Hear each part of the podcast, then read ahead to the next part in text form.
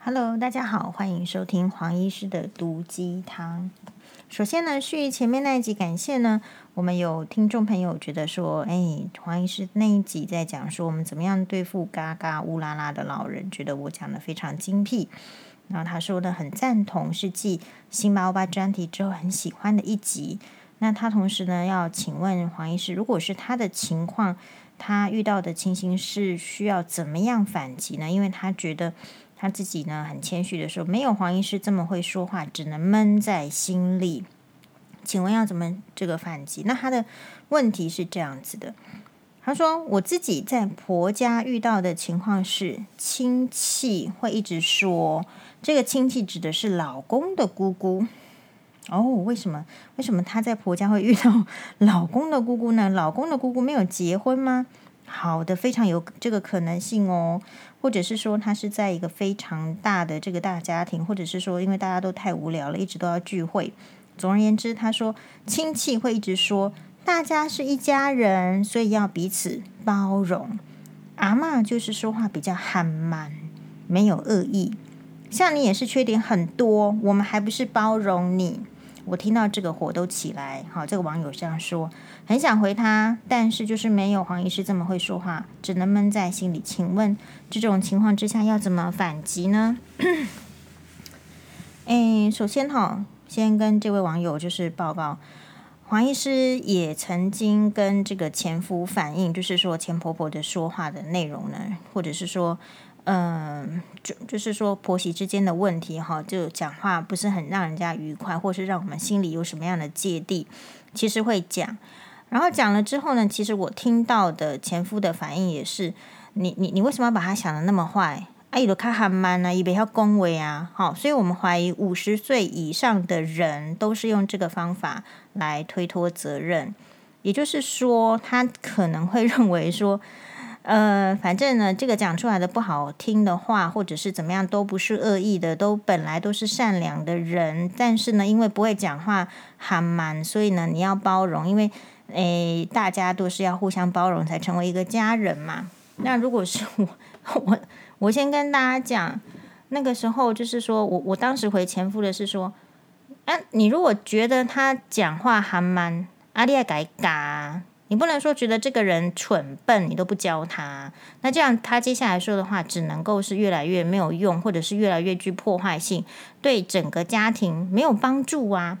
嗯，其实就是不假思索，不是说我比较会讲话，而是说我不假思索的第一个想法就是说，你既然都同意，伊卡哈曼伊卡比较笨，他比较糟，那你应该是济弱扶倾啊，你不能放任他这么糟啊。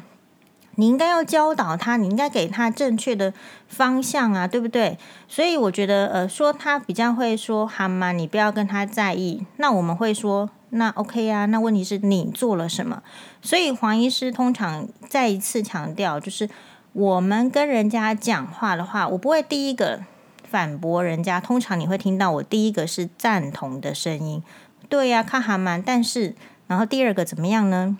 那。既然是比较差的、比较寒慢的，我们要提供他往前进、往更好方向的机会啊！所以你要嘎嘎，你要注意这个问题，你不能摆烂啊，你不能让烂的问题一直持续嘛，除非你愿意看到整个环境就是越来越烂，然后通常这个时候。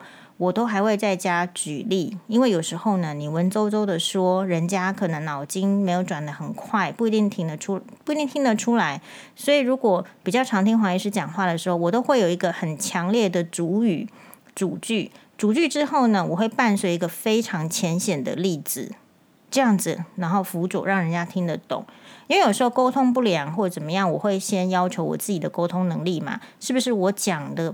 不让人家了解，没有办法让人家听懂，没有办法听懂，自然就达不到我想要的方向。所以我通常像这个案子的话，我就还会再再伴随一个例子，就是说，就像你看到那个环境那么脏啊，你不打扫，它只会越来越脏啊。就像我常常说的，你看到蟑螂，你不打死，它只是越生越多小蟑螂，然后你整个环境越来越脏乱啊，不就是这样的道理吗？哈，所以，嗯。不用介意说他讲说你是不是也是缺点很多，我们还不是包容你啊，如果是我的话，就说那你也可以不包容啊，那我也不包容你啊，大家觉得怎么样？哦，你可以用反话来问他嘛。今天不是只有他包容你呀，你也包容他，那你可以反话问他，如果你不想要用包容的方式，那应该用怎么样的方式呢？把问题丢回给他啊，是吧？那他就要能够有更好的口条，要回复得更好，因为他本来到这里他是他是这个觉得他赢了嘛。那你就再问他喽。好，所以这边黄医师的回复，希望能够对你有帮助。好，黄医师今天好像也跟这个诊所的护理师有一个教学。他还说要把黄医师的话马上要笔记下来，因为他每次去买葱油饼的时候、葱抓饼的时候都会生气。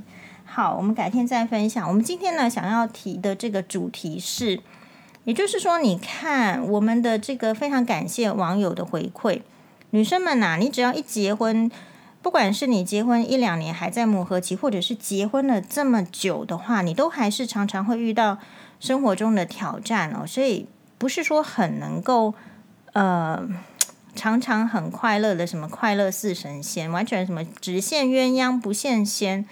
那就不会有三生三世十里桃花了嘛？就大家都是过在这个水深火热当中，然后又羡慕别人的老婆、别人的老公，然后又羡慕神仙呐、其实我们凡人的生活是这样。不过，我今天想要跟大家分享的是，既然这个生活就是充斥着这么多的不愉快，你要怎么正面，要怎么变得比较快乐呢？我认为有一个很大的重点是，我们要知所转换心情。而这个知所转换心情呢，有一个很重要的关键，就是你要去培养你自己的嗜好习惯。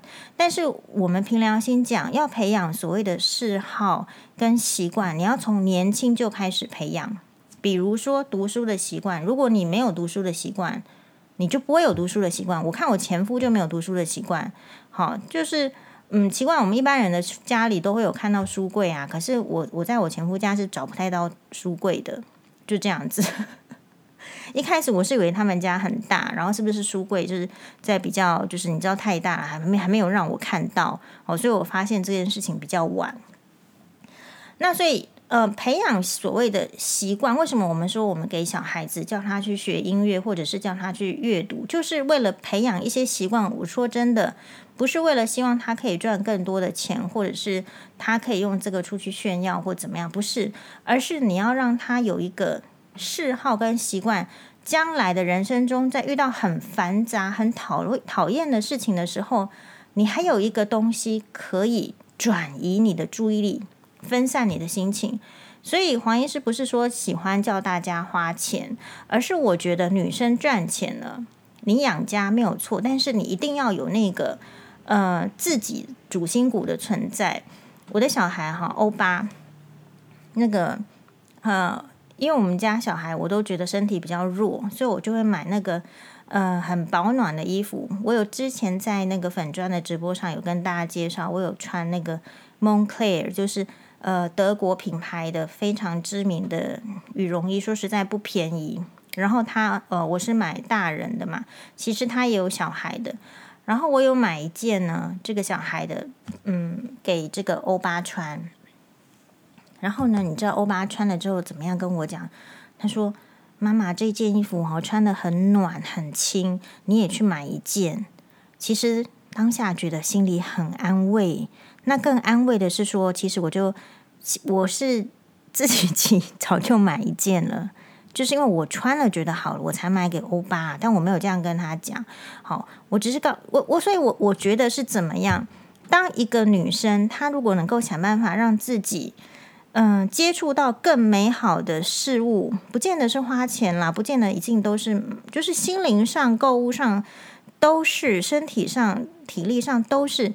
如果你能够让自己变得更好的时候，你才有可能提供你周围的你爱的人一个更好的生活。这个是第一个。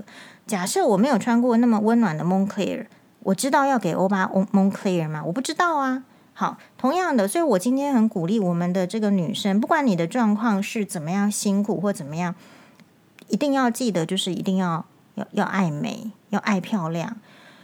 嗯、我们在那个昨天的时候啊，有看到一个这个日本的综艺节目，它是哎是什么？松子 Mazuko Mazuko 的什么？我忘记了，节目名称我忘记，因为我是中间才插进去，而且呢，他的这个呃中文的翻译是呃帮助这个女生呢说五十天之内变成什么变变身计划，五十天的美女变身计划。那看到这个题目就有吸引住我，然后我想说哇，他是要做什么五十天的美女变身计划呢？他们就从这个。日本的各地呢，募集，那我看到的那一个部分是募集到了一位是，就是从乡下比较乡下的地方到东京去念大学，然后主修英语，副修，诶，他副修什么？副修中文，然后还有还有再学一个语言，我忘记。总之我记得他有第一、第二、第三的主修，然后他非常的认真在学英文，他想要成为一个。国中的英语教师哦，然后我看他到节目后来，他其实可以有蛮好的英文能能力，讲得非常标准哦。那这样的女人女生为什么要去那个投稿这个节目？要募集说愿意跟制作单位配合，是不是可以五十天可以变身成美女？原因是因为她发现呢，你看她虽然这样很努力的读书。然后参加的社团好像是就是打球的网球社还是羽毛球社，那他的生活就是在家里，然后读书、打工，然后社团是一个运动的社团，就在这样。然后他的外表呢，非常的朴素。他说他其实心里很寂寞，没有朋友，因为因为周遭其他的人，其他的东京的女生都跟他不一样。所以他觉得，嗯，就是也没有人想要跟他这个做朋友。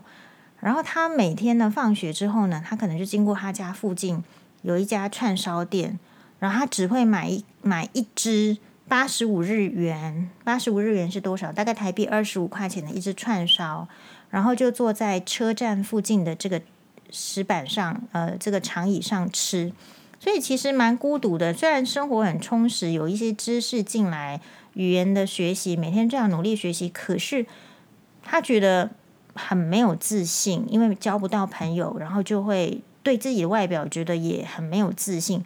可实际上，你如果看这个电视节目，你一看到这样子一个没有装饰的、没有粉妆玉琢的、非常淳朴的女生，其实我觉得她蛮上相的。她是一个有人缘，她的长相是你说称得上漂亮不漂亮，我觉得另外一回事哦。但是她就是看起来。哎，就是一个有人缘的女生，我们看了就是会喜欢。只是说她没有打扮，然后她就是一个非常朴素的学生的样子。啊，那这时候呢，主持人是一个马子口马子口松子呢，他就生气的说：“你这制作单位真过分，怎么可以把这样好好的女生要请他来改造呢？真不希望看到他的改造。”好，可是节目就是这样进行了。制作单位的这个改造的手法是什么呢？是利用，嗯，就是带他去这个。因为他租的地方算是东京的比较郊区的地方，然后里面的这个房间的装饰摆饰呢，都是从乡下运过来的。这个，比如说床啊、桌子啊，还有这个衣柜，都是从他的乡下家里面运来的。所以制作单位的改造方式是：第一个，先帮他租一个位于六本木，可以看到东京铁塔的一个公寓啦。好，公寓大概就是如果是。呃，照费用来算的话，租一间这样子的房间，呃，蛮像是旅馆的。然后房间蛮大的，客厅也蛮大，还附设附设一个厨房。但是就他一个人住，大概就是可以租他乡下的房子十间这样子的一个租金的价位，帮他租了一间房间，一个房一个套房，然后让他住五十天，然后来看他的变化。真的，这个节目我觉得非常非常棒。第一个，你要知道孟母为什么三千，就知道环境会影响一个人。所以各位这个已已婚妇女、家庭主妇、未 未婚妇女，总而言之呢，我们比较难像孟母三迁嘛。因为孟母的话，就是她那个时候就是很容易呀、啊。虽然她是一个寡妇，她也不不见得很有钱，但是她想要搬来搬去应该是 OK 的。可是现在我们很难，特别是。你要租房子，要搬家、买房子、买卖房子，都都是非常一个浩大的几十年的工程的嘛。对一般人来讲，所以我们要改变我们的环境很难。然后我们要改变我们的这个周遭的亲朋好友跟职业，我觉得也蛮难的。换工作也许还容易一点点，但是没有勇气，或者是说已经不是在工作，是在家庭主妇，就更难。好，那所以我要讲的是说，今呃这个这个节目呢，他透过五十天，让他住在一个比较 fashion 的地方，他开始走在路上，他观察大家穿高跟鞋的姿态，让他非常的羡慕。那他所有的吃的东西、买的东西呢，都是制作单位出。后来大概花了制作单位六千块钱台币左右呢。他在一个非常知名知名的地方，就是六本木，应该是 Roppongi Hills 吧的地方呢，买了一双鞋。哈，而且他当下呢，就决定要把这双高跟鞋穿回去，姿态就不一样了。等到过了大概十几天呢，这个他呢。诶，开始想要去他这个居住环境的周边比较 fashion 的 club，可以去去认识不同的人，然后确实也跟外国人可以对话了。然后他想要去看看这个书店里面的 fashion 杂志，他从来没有看过 fashion 杂志，然后他买了一本回去了。然后他开始上网学习怎么样弄头发，怎么样弄化妆之后，诶，其实没有说花太多的成本诶。他就是，当然成本是制作单位出，但是我要说的是，他的本质还是每很每天呢在很认真的学习。虽然制作单位说会帮他出所有的钱，可是他还是很认真的去超市买比较便宜的这个饭菜，自己煮饭吃，大概一餐大概六十五块钱台呃台币左右，嗯。所以啊，这件事情告诉我们什么？也就是说，一个人。要改变自己，要建立信心、自信心，其实有很多的方式。那刚好呢，这个人他是去问了制作单位，想要变成美女改造。他的原来他的自信心其实就是根于根源于他的外表。那他如果外表跟不上这个时代的标准，或者是说他所在的东京地方大学生的标准。他对于其他人来讲就是一个很奇怪的人，比如说他一开始在节目才刚搬去六本木的时候，他走在六六本木上会被很没有水准的女生笑，他说怎么会这么土这么怂？哦，所以当他有了这样子的一个改造的机会的时候，其实，嗯、我觉得节目的好是好在我们可以看到他一开头跟最末，他散发出来的自信跟光彩是不一样的。所以有时候有一些人呢，都会洗脑说啊，什么女生的外表不重要啦，洗脑说什么女生就脑袋最重要啦，女生什么其他都不重要，个性好最重要。其实这一些呢，都是只是希望女生不要花钱在自己身上的。如果你想要变漂亮，你想要有一些自信心，你就得投资在自己身上。所以喽，当我们看到今天有一则这个新闻是说，呃，网友是说。三十岁女生，她花了很多钱去，呃，婚友社还是说什么交友联谊，反正呢就是，呃，相亲，可是都没有找到她的这个理想的标准的时候，事实上没有错啊，她这些钱是投在大海里面，要先看看自己，自己是不是转换了，自己是不是光彩夺目了。如果你自己转换了，光彩夺目了。我觉得旁边的人的看法才有可能不太一样，有有可能转变。但是现在就是说，我们在我们的这个传统的这个制度里面，我觉得男生是越来越怎么样呢？男生越来越希望女朋友、老婆都不要花他的钱，那但是他们还是喜欢美女，诶，然后呢，他们希望可以找到同甘共苦的女生。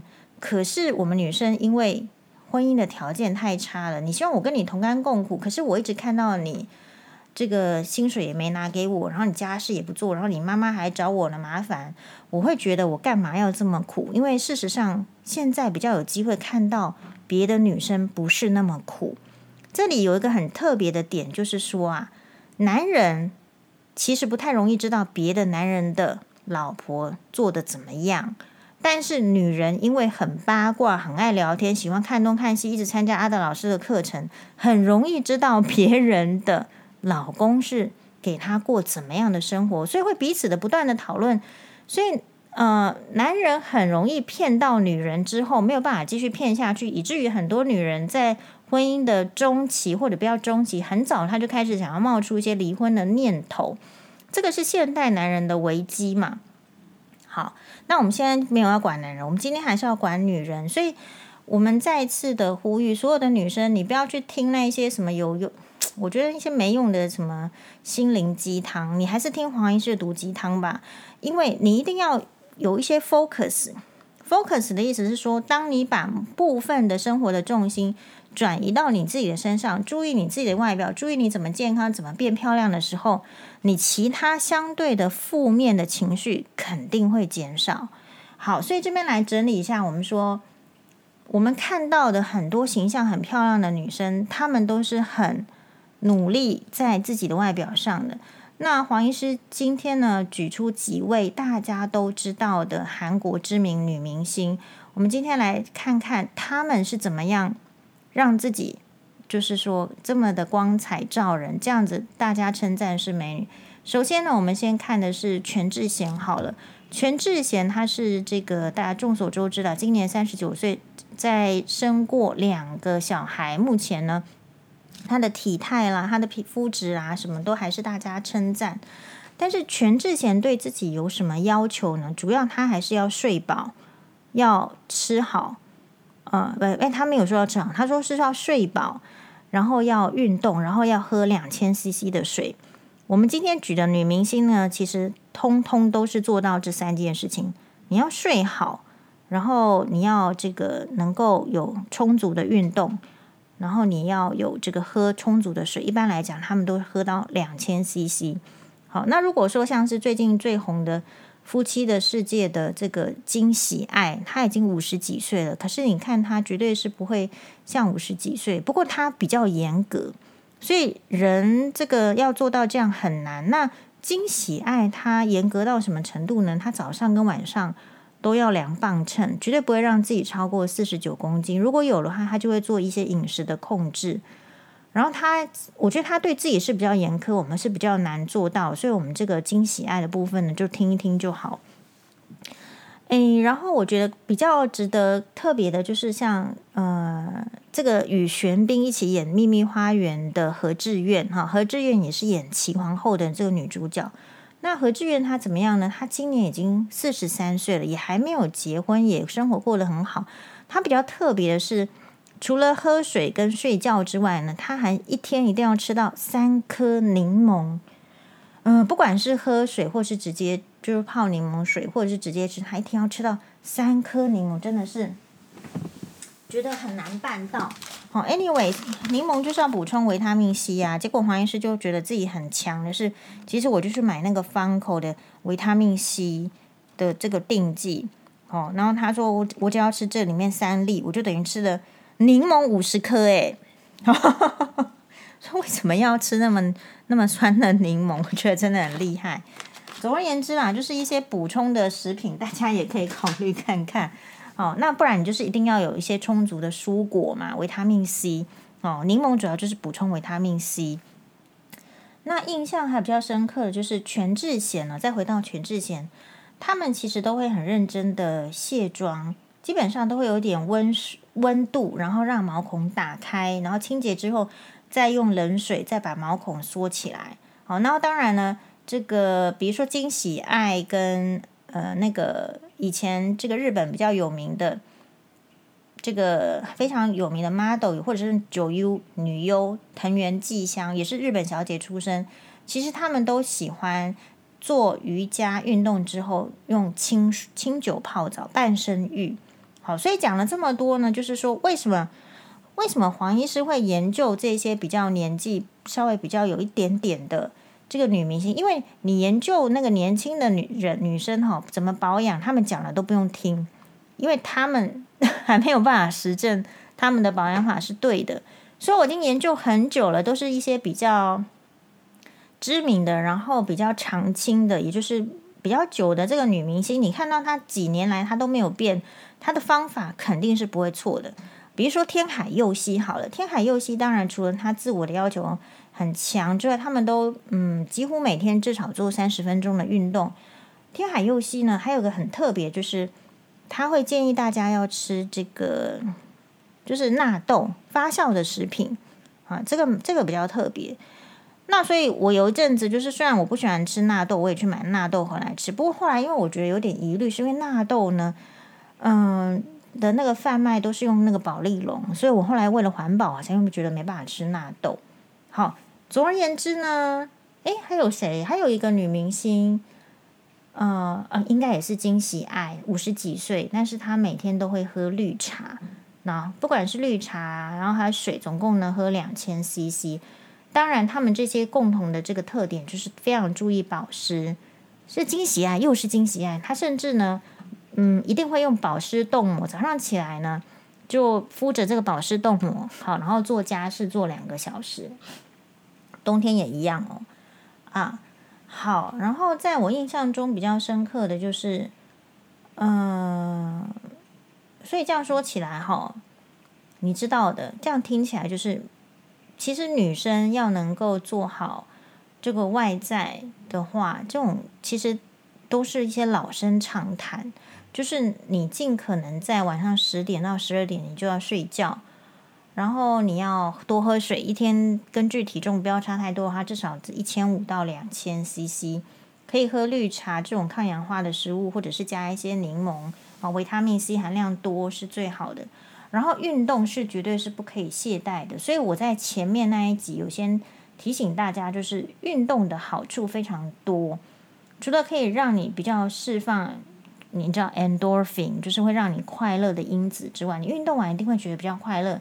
你确实可以保存你肌肉的力量，有了肌肉的力量，你比较不会害怕嘛。那同时你有运动，你才可以比较保持外表的不松弛，保持美貌。啊、然后我们不要唱高调，我们不要说什么我们在讲什么维持美貌，什么都是什么。我觉得这跟什么女权或女性意识哦，这些都无关，只是在于说，你身为一个人，或者是身为一个女性，你愿意在这个世界上怎么样打发你的时间？你一天就二十四小时啊，你与其一天二十四小时都要烦恼别人，烦恼酸民，然后烦恼什么？一些跟你没有关系的事情，你不如花一个小时的时间，你可以好好的保养，好好运动。你二十四个小时，二十四分之一花在自己身上，这不是很应该的事情吗？哦，不要永远把你的这个别人的事情 priority 放在你前面。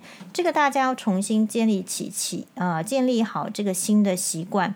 我们不知不觉的被教育成，被养成。要以别人的事情为优先，别人叫你去干嘛，你就咚咚咚跑去了。好，别人对你一个不满，你就哇思考个三四天。嗯，我觉得不管你是什么年纪，你要开始重新建立起你自己是一个 priority。好，不是说你永远把自己当成前面，你就是自私的。没有，你只要知道己所不欲，勿施于人，你同样也有考虑到别人的心情，就 OK 了。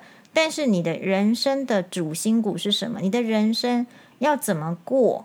你的钱要怎么支配？你的时间要怎么支配？这个就是你说了算，这不应当让别人来支配你的生活方式。好，所以，呃，有有有那个网友来来回信来回讯息说，保养品什么都买最贵的，在二十年之后不会觉得比较愉快呀？当然。我不是鼓励说大家要去买昂贵的保养品，其实那些都你看这些明星里面在讲，不是不重点，不是在保养品，保养品只是附加说保湿你能不能做好而已啊。所以嗯、讲到这儿的话，我觉得人生就充满光明嘛。你如果把你的时间精力放在怎么样让自己变好，你其实不太会有时间去嫉妒别人。所以黄医师不太嫉妒任何人的，没有嫉妒诶。啊。因为他好很好啊，你看我还可以从他身上研究那么多好的，是不是我可以用的？对，然后呢，因为你自己也会变好了，你其实会满意你的状态，你更不需要嫉妒别人，你也不需要呃担忧别人对你的这种批评啦，或者是什么呃不满啊，或怎么样，因为你会从在晋级的人生中，你会知道其实。呃，因为你有在晋级，你才会知道人就是有有有分阶级的嘛，有一阶一阶一阶一阶的，所以不同阶的人，他讲出来的话当然是不同啊。那你有什么好受伤的呢？好，希望今天大家都能够呃跟黄医师一样，就是黄医师在二零二一年的开头一定很多篇的励志的 podcast，一年的一开始当然就是励志喽。欢迎跟大家一起来励志，我们一起进步。拜拜。